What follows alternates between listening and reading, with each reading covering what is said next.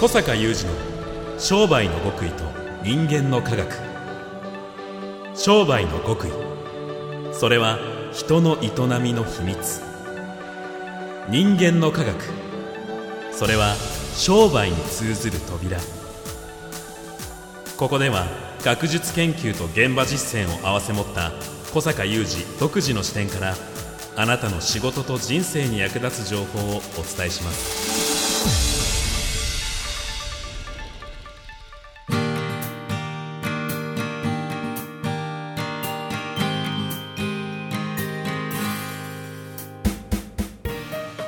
にちは小坂雄二です。こんにちは宮田悟です。2023年6月1日の番組です。小坂さん実は本日はですね、はい、いつもこの番組を収録させていただいているスタジオのスタッフさんから、はい。まあ、小坂さんのお話をはい。もう何百時間と聞かれてる、ね、ありがたいことですね。スタッフさんからですね、えー小坂さんはなぜ事業を始めようと思われたのかという質問をいただきまして、うん。確かに小坂さんの、ね、今までの経歴とかよく番組でお話しされてますけれどもワクワク系で行くんだ事業を始めるんだって確信を持った瞬間ってどんな感じだったのかあなそういう質問いただきましたよね、うんあまり聞いたことがないなと、いや私も投げかけられたことがない質問。は ぜひその辺伺ってもよろしいでしょうか、お願いします、いありがとうございます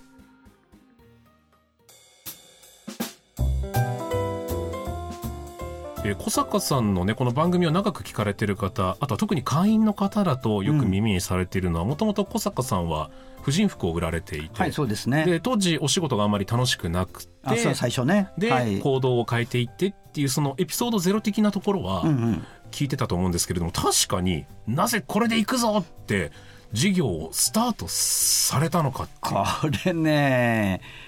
その聞かれて思うんだけど、はいこれで行くぞって言ってスタートしたわけじゃないんですよ、えー、そうなんですよ。この規模でやられててですか？私会社作ったの29歳ですけども、あのその時に今の事業が見えてたわけじゃないからはい。とか全く見えてなかったのでえー。ただ単に起業したの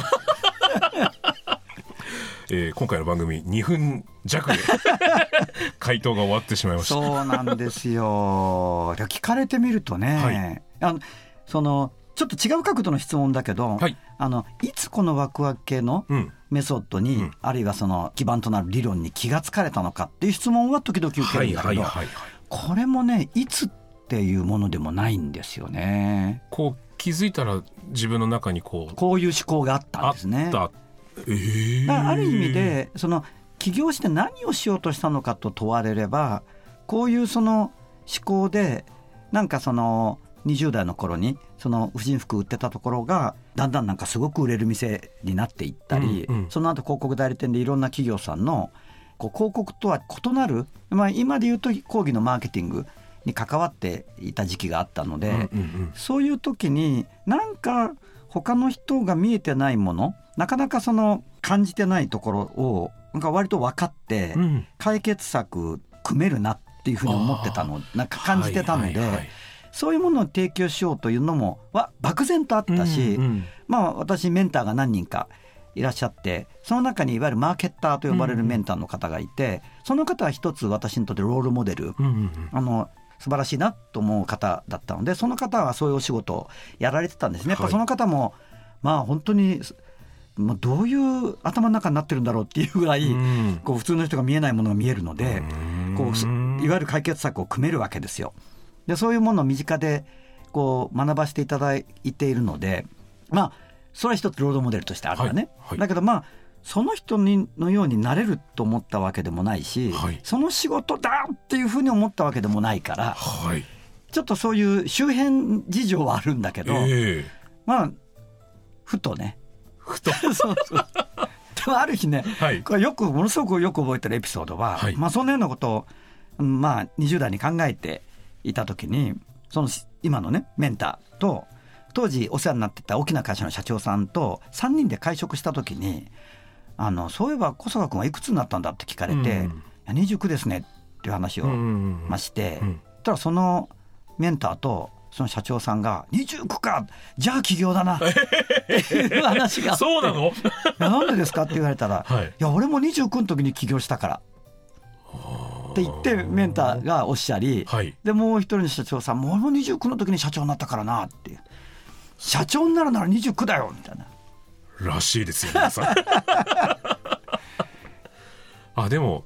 本当にきっかけってそういうものなのかもしれない、いやそうですよね。やっぱりそれもタイミングとして小坂さんにとっては良くてでその起業される頃にはその今のような事業の枠組みが頭の中になかったとしても、うん、こうそこにつながるような思考にはもう至ってたそうですよね。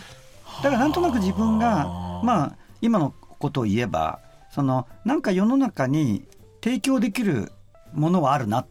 ていうのはやっぱり思っていてそれはその私の当時のメンターのお一人のようにやっぱこう知恵を使う仕事だなっうん。ていうふうなことはちょっと分かっていて、はい。まあ、それは広告代理店時代のプランとか、うん。まあ、非常に高く評価されてましたしね、そこは見えてたんだけど、うんうんでも起業だからよしっていうそのなんか確信があってこれでこういうふうにこういうビジネスができると思ってよし起業だじゃないんですよ。うんうんうん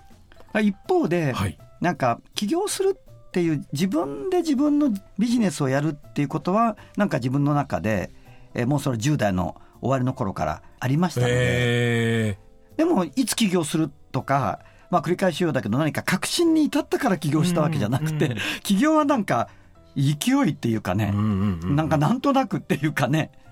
そっか。でもそれを支えたのもそれまでのやっぱり道のりってことね。それは絶対ありますよね。うん。でそこからこうじゃあ実際に起業したらで私その広告代理店の時のいろいろ可愛がっていただいてたそこそこの規模のね大きな規模の企業の経営者さんたちいらっしゃったんだけどそういう広告代理店時代のお客様は持って出ないっていう人で気分で決めてたので、うんうん。もう全くゼロからスタートしたわけですよ。だからなんとなくなんかこう私のこう知恵の部分を感じ取ってくださってそんな実績も何にもない30そこそこのね30前後の若造になんかこう知恵を出すことにお金を払ってくださる方がやっぱりいらっしゃるんですよね。うんうん。だけど今やってる仕事と一緒かというとかなり違うんだけど、うんうんそういうのなんか一つ一つね丁寧にやっていくとそれがなんか次の仕事につながっていったり、はい。別の評価につながっていったり、うん。そこからなんか別のクライアントができたりとかなんかなっていく最初の時代がありましたよね。うーんだから自分の提供できる価値ってやっぱ分かってるようで分からない。だからまあうん繰り返しようだけどなんかこれだって確信を得てこれでこう稼げるよし起業だという起業の仕方じゃないので、うん。ね、ここ手探りですよね。やはりじゃあやってみることと一生懸命取り組むことと応援してくださる方の期待に応えることってやっぱそれが本当にそれは大きいですよね。ね。やっぱり最近改めてね、うん。私はちょっと今日のこの文脈ではないんだけど、はい。会員さんにもその期待に応えるお客さんの期待に応えるというか、期待以上の結果を出そうと努める、あるいはちょっと違う言葉で言うとその品質の高い仕事、うん。丁寧な仕事っていうのうん。が非常になんかこれからより一層大事になってくるということを言ってるんですね。うんうん。でそれは最近の会員さんのいろんな成果あの現場の事例からやっぱ思うんだけどもやっぱりそれが要よねっていうふうに思いますよね。でその中で自分のどこが評価されていくのかどこだと他の方よりも価値が高いのかとかね、うんそういうことはあの常々考えてる人なので、うん。だとすると今こういう仕事のいただき方をしてるけどちょっと違うこういう別のこのあり方の方がいいんじゃないかとかね、うんうんうん。これちょっとこうずらしてみるっていうかね。あでこれでなんかお金いただけるような先があるだろうかどんな方だろうかそれはいくらぐらいいただけるんだろうかってまたちょっと実験してみーるとかね、こういうことをなんか繰り返していってますよね。小坂さんってこういう人からこういった評価をいただけたっていうその言葉がすごくご自身の中に残ってるのと同時に、うんうん。私はこういうことが得意なんですっていう言語が両方はっきりと言葉でご自身の中にいつもあるじゃないですか。あそうですね。でもよく考えたら僕これ嫌だからとか苦手だからっていう話みたいなのって聞かないのでそれってご自身の強みばかりをこうやっぱ伸ばしていったりとか。すうんうんあの今振り返るとね今さっき申し上げたこの起業してしばらくのはい試行錯誤、特に今でも試行錯誤ですけど、まあ、とりわけ試行錯誤の時期って今考えたらすっごい不得手なことをやってたりもするんですよ、うんうん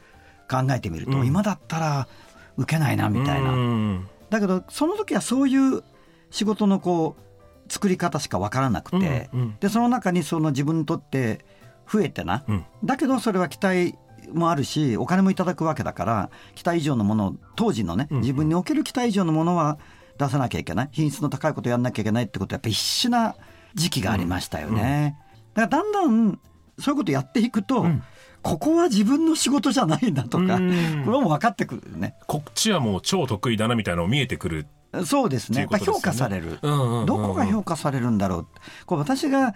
私の思考の癖なのかもしれないんですけども、常にこれ、会員さんからも私が教えてる大学生たちにまで言う話ですけど、とにかく社会において価値ある存在になるってことうんが常に私の芯の中にあって、はいはい。どこが自分、今の社会において、どこが私の価値だっていう、誰にとって何が価値だ。うんうんそれはどれぐらいの対価価値があるか、うんもうここが私のビジネスにおける軸なので、はい。こういうことをやっぱ考えてきたるんだろうね。なるほど。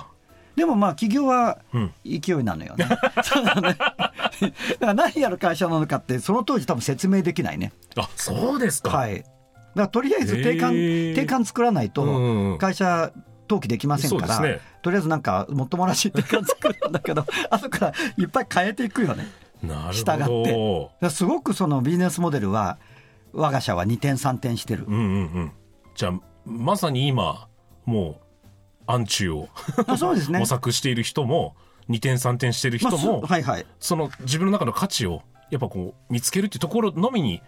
集中していけば、まあ私はそうが言いたいね。うん、きっと活路はあると。はいはいはい。まあむしろそこにしか活路がないので。なるほ。ど。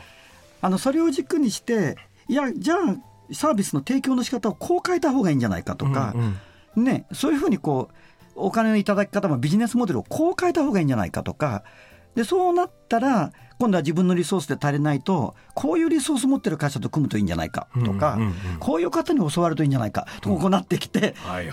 と整えていくわけですよ、ビジネスを。はい。そうすると、気づいたら形になって。あ、そうそうそうそうで、その中でバシッとくるものがあったりすると、それが私にとっては、あの、2000年に立ち上げたワクワク系マーケティング実践会だったわけで、まあ非常に私に合ってるね。はい。うん。で、とまあそのそのはい当時の時代性にも合っていて、うんまあやっぱりこういうものが見つかってきますよね。どうでしょうか、スタッフさん。はい、なんかうなずいて大きくうなずいていますけれどなんか分かったの分からないような話になっていやいやいやいや。はい。はい、ありがとうございます。はい、ありがとうございました。小坂雄二の商売の極意と人間の科学。ここまでのお相手は、小坂雄二と、三代田悟でした。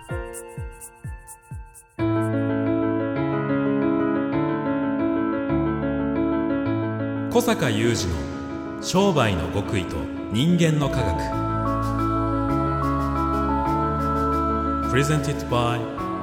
オラクル